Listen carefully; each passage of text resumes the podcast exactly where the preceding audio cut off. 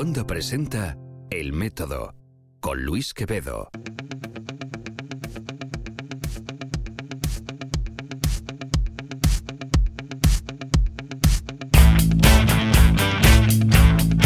Hola, soy Luis Quevedo y esto es El Método, un podcast objetivamente personal lleno de historias y personajes del mundo de la ciencia, el pensamiento crítico y otros caminos de la vida.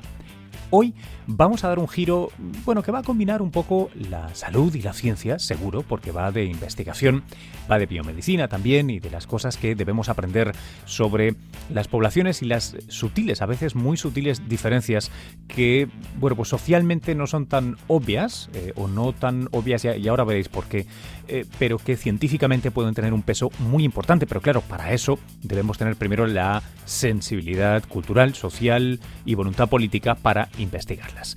Me refiero a... Eh, vamos a estar escuchando a eh, el tipo que dirige el Instituto Nacional para la Salud de las Minorías y las Disparidades en Salud.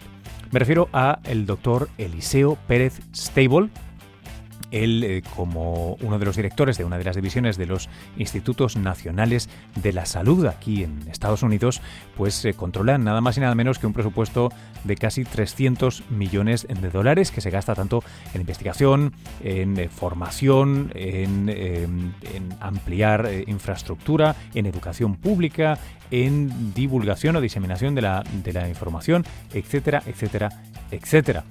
Eh, Pérez Stable es un tipo con un expertise eh, tremendo.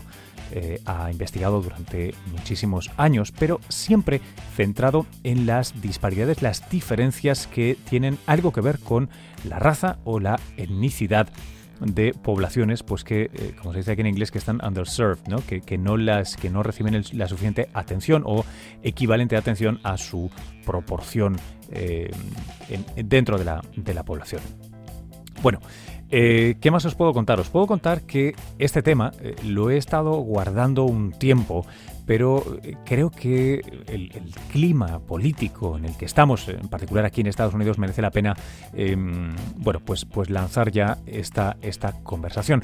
No es que sea particularmente controvertida, no lo digo por eso, sino porque, bueno, se monta, se sale de estrictamente la salud y la ciencia para también, obviamente, tocar temas que son necesarios en un país que em, yo sé que para algunos de los que escuchéis esto y estáis en, aquí en Estados Unidos o, conozcáis Estados Unidos, pues em, es una conversación que conocemos, eh, que conocemos, que desgraciadamente conocemos mucho, que es el de las eh, disparidades que tienen que ver con si uno es latino, afroamericano, asiático, blanco, protestante, etcétera, etcétera.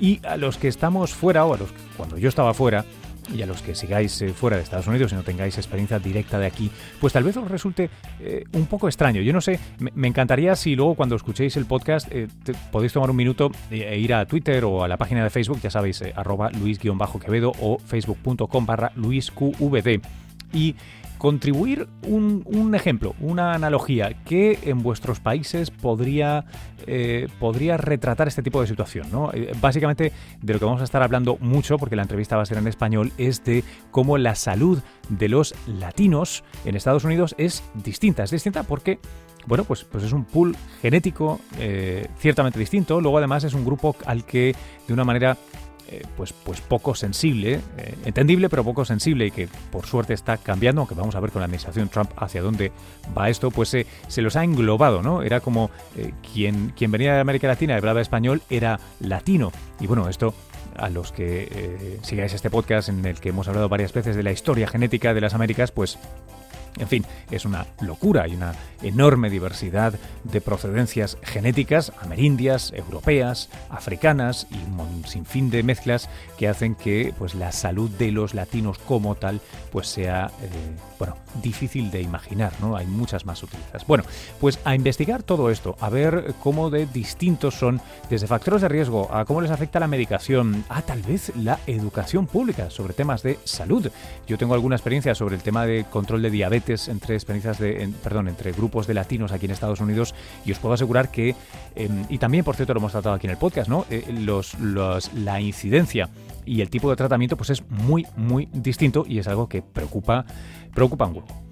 Bueno, eh, lo dicho, ahora vais a escuchar al doctor eh, Pérez Stable, Eliseo Pérez Stable, originalmente cubano, eh, inmigrado aquí a Estados Unidos y con una carrera estelar, quien dirige este, este uno de los capítulos de los Institutos Nacionales de la Salud, el de disparidad para minorías. Antes, recordaros que el método eh, este episodio y todos los anteriores los puedes ver en elmétodo.fm, que este es un podcast de producción original y orgulloso miembro cofundador de cuonda.com. C-U-O-N-D.com, la comunidad de podcasts independientes en español ya sabéis, la que tiene el apoyo de Google en su último DNA Fund, eh, un dinero para seguir impulsando esto del podcasting independiente en español y su base tecnológica. Eh, tenemos otras producciones originales que creo que merecerán mucho la pena y más con un tema como el que vamos a tratar hoy que está tan cargado de política. Bueno, pues en la última edición de Politibot, el podcast que, del bot de la política que traen eh, María Ramírez y Eduardo Suárez, precisamente estaban hablando de cómo los neoyorquinos protestan contra Donald Trump. Hay un gran ángulo latino-hispano en todo ello y en general a cualquier persona eh, curiosa, como os asumo a los que escucháis esto, pues le va a interesar escuchar de viva voz y también un poco el análisis político del amigo Juanma, de aquí de Pura Política, eh, qué está sucediendo, porque la verdad, eh, he estado eh, viajando por, España, por eh, América Latina, México, he estado estos días últimamente, y es curioso porque la impresión, las cosas que se conocen de Trump y de cómo está funcionando la cosa aquí, pues bueno, algunas son correctas, pero muchas otras están distorsionadas por qué es lo que comentan los corresponsales, cómo lo comentan. Merece la pena escuchar Politibot porque eh, creo que son muy equilibrados, creo que os dan voces directas de la gente y es un magnífico, magnífico trabajo. Y luego si quieres ya completar eh, la tríada de la producción original de Cuonda, pues te pasas por Binarios en binarios.fm y puedes escuchar a Ángel Jiménez de Luis y todos sus colaboradores hablar de tecnología. Bueno, sin más, arrancamos ya.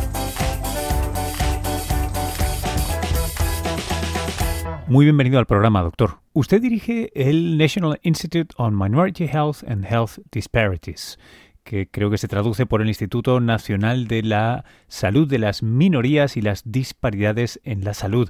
Eh, detrás de este título, cuéntenos a qué se dedica el instituto. Bueno, eh, el Instituto Nacional de Salud de las Minorías y de Disparidades de Salud, que es parte del Instituto Nacional de Salud en el Gobierno Federal de Estados Unidos, eh, es un instituto recién, se formó hace seis años y eh, tiene como misión eh, investigar lo que es las causas de los efectos adversos que llevan a disparidades de salud entre las minorías étnicas raciales en Estados Unidos. También estamos interesados en explorar la causa de por qué hay resultados de salud diferentes entre grupos raciales. Eh, porque como usted eh, señaló, eh, los latinoamericanos viviendo en Estados Unidos en realidad tienen causas de muerte y de morbilidad que son superiores a la población mayoritaria, la población blanca americana y por supuesto la población afroamericana en general. tienen la expectativa de vida más larga entre los hombres y las mujeres en su género comparado a estos otros grupos. Y nos preguntamos el por qué eso es cierto. Los latinos componen el 17% de la población estadounidense. Es un grupo que es mayoritariamente mexicano-americano, o sea que tiene una mezcla racial europea indígena. Eh, también hay grupos grandes del Caribe, los cubanos, los puertorriqueños y los dominicanos. Y entonces un grupo muy heterogéneo de Centroamérica y Suramérica, con una mezcla eh, racial histórica que por ahí es parte de la razón que vemos estas diferencias. Sin embargo, los latinoamericanos sufren de problemas grandes sociales en Estados Unidos. Como usted señaló, eh, índices educacionales muy eh, por debajo de la gran mayoría de las poblaciones en Estados Unidos, en proporción de personas que se reciben de secundaria. Índices de pobreza que, aunque no superan a la de los afroamericanos, están muy por arriba de la población blanca americana y índices de falta de tener fluidez en el idioma inglés, lo cual les provoca otro tipo de barreras, no tanto para eh, la vida diaria, sino también para acceder a eh, atención de salud eh, en general. Hay limitados médicos y enfermeras que, son, que, son, que tienen fluidez en el idioma español, que puedan hablar con esta población y también que no, no retienen un componente cultural que nuestra, nuestras personas buscan con sus profesionales de salud. problemas que voy a señalar dos. Uno es la violencia, es un problema eh, grande entre las poblaciones pobres, la violencia doméstica, la violencia interpersonal, la violencia entre los jóvenes. Se manifiesta en casos extremos, en algunos casos como pueden ser eh, problemas de jóvenes, también eh, en términos del couso del alcohol en exceso que conlleva a violencia.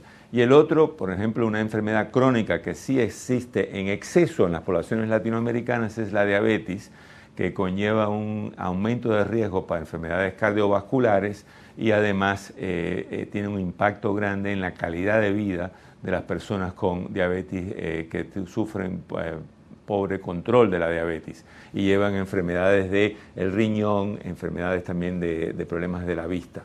¿Nos ayudaría a separar ambos ámbitos? Quiero decir, Minority Health and Health Disparities, ¿cómo, cómo las ponemos aparte? En nuestro instituto tiene, cubre los dos campos. Salud de minorías es la salud específica de los grupos minoritarios en Estados Unidos. Esos son los afroamericanos, los latinos o hispanos, los asiáticos, los, los, eh, orígenes de las islas del Pacífico como los hawaianos y los indios americanos. Son los grupos raciales minoritarios reconocidos por el censo de Estados Unidos, por lo que es el gobierno federal. Entonces a nosotros nos interesan los temas de salud de cada uno de esos grupos, sea el resultado peor que los blancos, igual que los blancos o mejor que los blancos.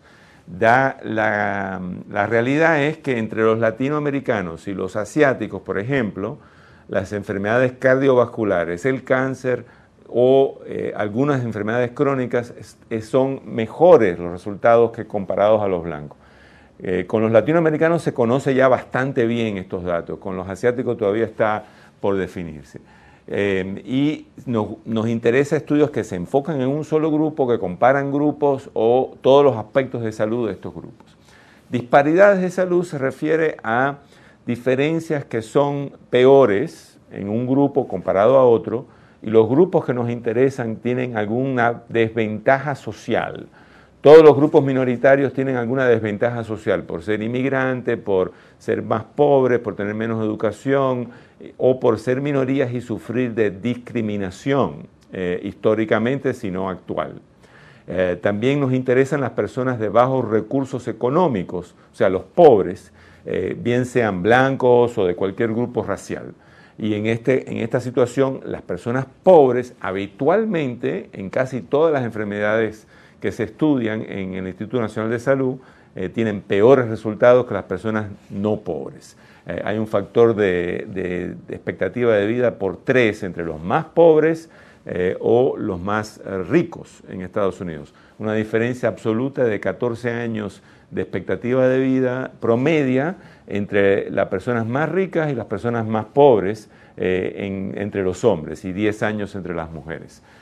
esos son los dos eh, fuertes de nuestro instituto. También nos interesan otros grupos que pueden sufrir de desventaja de salud por razones diferentes. Por ejemplo, personas que viven en zonas rurales y además son pobres o minorías, personas de eh, orientación sexual eh, no tradicional, las minorías sexuales, también nos, nos hemos declarado interesados en esos estudios en esas poblaciones. Y en general, personas que sufren de discriminación por alguna razón u otro. Puede ser otros grupos que todavía no están definidos oficialmente como minorías, pero que por razones o bien religiosas o de idioma o de otras características sufren por de, discriminación. Ahora, háblenos de los latinos. ¿Qué sabemos sobre la salud de los latinos en Estados Unidos? Bueno, para reflejar sobre los latinos, primero hay que señalar que el nombre latino hispano es un nombre eh, global que representa un grupo heterogéneo, como señalamos antes. Eh, en Estados Unidos el 60% de los latinos que viven en Estados Unidos son de origen mexicano. Eh, el resto vienen o del Caribe, Cuba, Puerto Rico y la República Dominicana, o del resto de Sudamérica y Centroamérica. Y depende de la región del país, eh, tienen más predominancia un grupo u otro. Por ejemplo, acá en Washington, el grupo centroamericano y mexicano son los mayoritarios. En el sur de la Florida son personas del Caribe, etc. depende de su origen, puede influenciar la salud. Hemos visto ahora más información sobre eso. Pero en general, el grupo global de latinoamericanos en Estados Unidos tiene mejores eh, parámetros de salud que la población blanca americana mayoritaria. Eso es en causas de las causas principales de muerte en Estados Unidos, enfermedad del corazón o cardiovascular, el cáncer y los accidentes cerebrovascular. Las tres causas de muerte principales de Estados Unidos son menos frecuentes en poblaciones latinoamericanas que en los blancoamericanos, aunque hay algunas diferencias por origen eh, nacional. Aproximadamente la mitad de los latinos en Estados Unidos son inmigrantes, eh, un poquito más de la mitad. Eh, y estas son personas que habitualmente tienen limitaciones eh, educacionales, muchos no han superado la secundaria en su país, o tienen limitaciones en la fluidez del inglés, cosas que influyen su, su, salud, su acceso a la salud. los latinoamericanos son los que más bajo índice de, cobertura de salud tienen en Estados Unidos. Más del 20% aún ahora no tienen seguro de salud. Y esto es un resultado en parte del tipo de empleo que tienen eh, y los recursos que han tenido, el acceso a, poder tener cobertura de salud. Eh, no califican muchas veces para eh, ayuda pública y entonces están en ese intermedio de, están trabajando sin cobertura de empleo y ahora han tenido algunas oportunidades de comprar seguros de salud con los cambios de las reformas del sistema de salud en los últimos años en Estados Unidos. Y eso puede indicar problemas de otro tipo. Pero en muchas cosas eh, que vemos, los latinoamericanos tienen resultados de salud favorables. hay mucha preocupación que esto es algo que va a cambiar eh, por ejemplo, más latinos eh, tienen índices de obesidad o de exceso de peso superior a la población eh, americana y comparable a la afroamericana, particularmente entre las mujeres. los latinos a medida que más tiempo están acá, parece que fuman, ah, las mujeres fuman más tabaco, más cigarrillos. También el uso del alcohol en exceso se ha mantenido entre los hombres en, términos de eventos de exceso de alcohol. Y estos son todas cosas que a lo largo pueden conllevar a otros problemas de salud. Y como señalé antes, la enfermedad crónica que resalta entre los latinoamericanos es la diabetes. La diabetes tiene una incidencia que duplica la del promedio de la población blanca americana. Eh, eso es cierto tanto en los mexicanos como los puertorriqueños, los cubanos, los dominicanos y los suramericanos. Y eh, la diabetes es una enfermedad crónica que conlleva a efectos adversos en el corazón, accidentes cerebrovasculares y problemas eh, de, la vista y problemas del riñón. Y como a la larga puede ser que veamos cambios, evoluciones en, en, el perfil de salud de los latinos a causa de enfermedades crónicas como, como la diabetes. Finalmente diré que los latinoamericanos llegan a la edad de jubilación con más carga de enfermedades crónicas que el promedio del blanco americano. O sea que después de los 65 años, la calidad de vida aparentemente es inferior eh, en esos 10, 15 años que las personas viven después de los 65. Esto es cierto también entre los afroamericanos. Y esto puede ser eh, por enfermedades crónicas como la diabetes, aumento de artritis por el tipo de trabajo que han hecho, por otras predisposiciones de, que les da problemas eh, musculares y de artritis, y, entonces la calidad de vida es peor. Eh, también vemos que las familias latinas tienden a retener a las personas mayores con problemas de disabilidad o problemas ya de, poder trabajar eh, en los hogares, en vez de ubicarlos en, en lugares de, residencias de gerontes o, o para nursing homes, que es lo que, lo que pasa más frecuente en otras poblaciones. Eh, ¿Qué hay del tabaco con, las minorías en, Estados Unidos? Sé que la, usted llevaba o dirigía una de las, eh, de las agendas de investigación sobre, sobre el tema. Bueno, el, el uso del tabaco entre los latinos en Estados Unidos es menor que entre los blancos o los negros.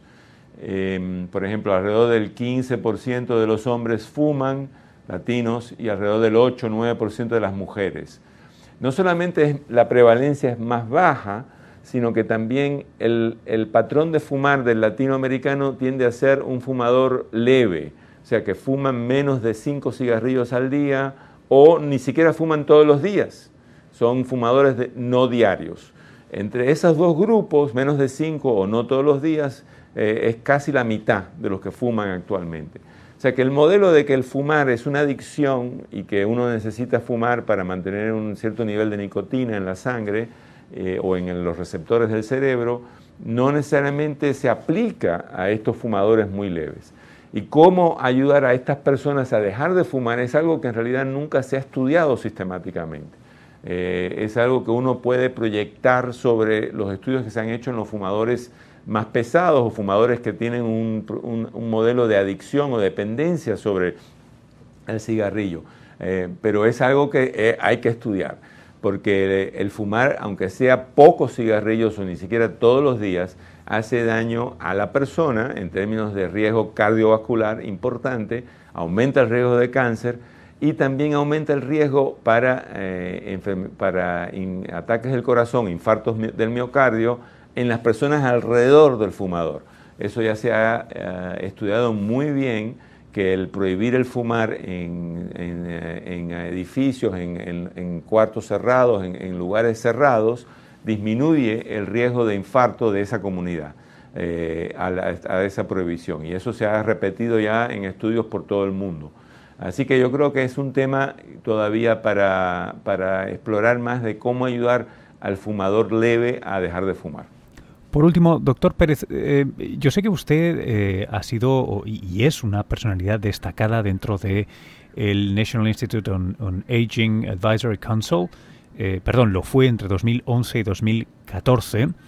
Em, usted estuvo como chair del Council on Minority Task Force on Aging del 2012 al 2014 y me gustaría aprovechar que lo tenemos aquí para que nos hable del envejecimiento y las minorías, al menos de lo que se sabe aquí en Estados Unidos, cómo es igual o distinto eh, de, lo que, eh, de lo que afecta al resto de la población. Sí, los estudios de envejecimiento son muy importantes ya que una generación entera se está llegando a esa edad. Eh, sin embargo, si uno ve la pirámide poblacional de los latinoamericanos en Estados Unidos, la proporción que está por arriba de los 65 años todavía es, más chica.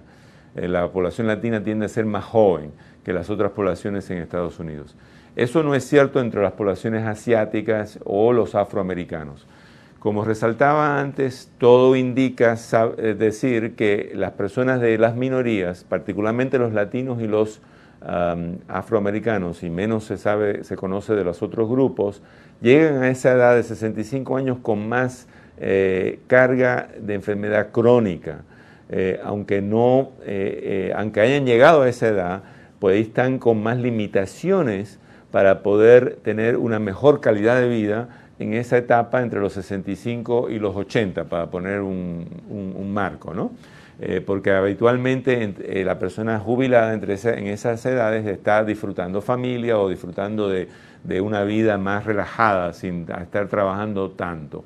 Eh, después de los 80 entra en el factor los cambios cognitivos o lo que se llama la enfermedad de Alzheimer y sus primos, cosa que todavía se conoce relativamente poco sobre los minoritarios, los grupos minoritarios. Hay un estudio grande en Nueva York que indica que los latinoamericanos tienen más riesgo de enfermedades eh, cognitivas, de, enfermedades de tipo Alzheimer. Pero hay un estudio parecido en California, en el norte de California, que indica que es menor. Los factores que pueden eh, contribuir a estos riesgos son vasculares o lo que es lo clásico de la enfermedad de Alzheimer. Y entonces ese es un campo para, tener mucho más investigación. Eh, hay aparentemente las personas de minoritarias latinas o afroamericanas o asiáticas que llegan a esa edad tienen algo de diferente en términos de su longevidad y aparentemente tienen una sobrevida eh, superior a la de la población blanca una vez que llegan a, los 75. Eh, y eso es algo también interesante para explorar por qué. O sea que la carga de, disparidades de salud en las poblaciones minoritarias se tiende a notar mayormente en la edad media, entre los 40 y los 65, por ejemplo, en vez de en las personas más, eh, mayores. Eh, y es algo que, de nuevo, no tenemos el nivel de información que es necesario para hacer, hacer conclusiones, pero es un tema activo de investigación de nuestro instituto y del Instituto Nacional de Salud. Muchas gracias, doctor. Muchas gracias a ustedes.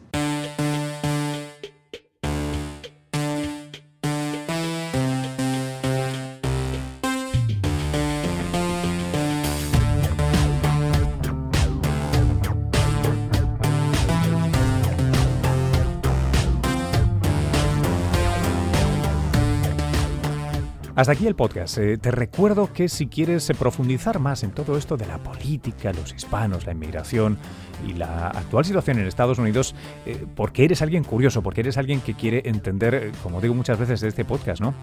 nuestro lugar en este mundo, pues merece la pena que le eches una ojeada a wanda.com. Allí puedes encontrar los últimos episodios de Politibot, en el que María Ramírez y Eduardo Suárez te retratan, te, traen fotografías, imágenes de varios temas de política nacional e internacional, pero en el último en particular hablan de cómo Nueva York se vuelve contra Donald Trump, hijo pródigo.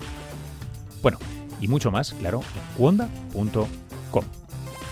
Hasta aquí va a llegar este episodio. Te recuerdo que este y todos los episodios los encuentras en elmétodo.fm. Que si quieres contactar conmigo, por favor hazlo porque intento responder a todo y además me encantan las sugerencias que, enviáis de temas, entrevistados, etc.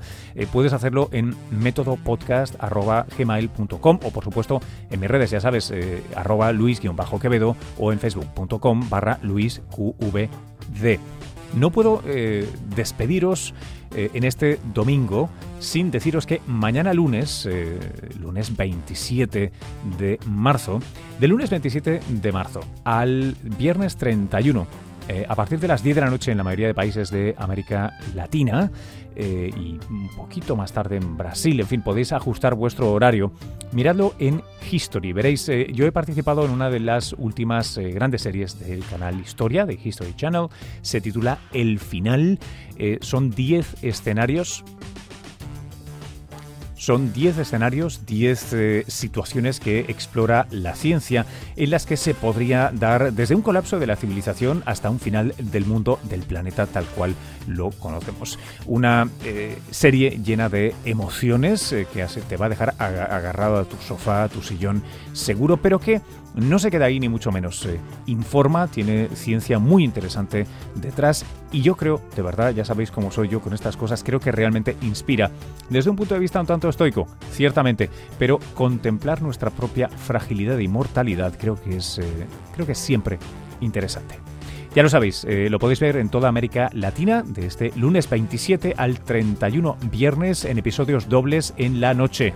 En la mayoría de países empezará a las 10 de la noche. Yo participo en unos cuantos episodios, en particular el primero que arranca la serie, que es el de un asteroide como el que acabará con los dinosaurios. Os lo recomiendo un montón y si podéis echar el cable y hacer un poco ruido por las redes, pues eh, os lo agradeceré todavía más. Bueno, hasta la próxima edición del podcast desde Nueva York, 26 domingo de marzo.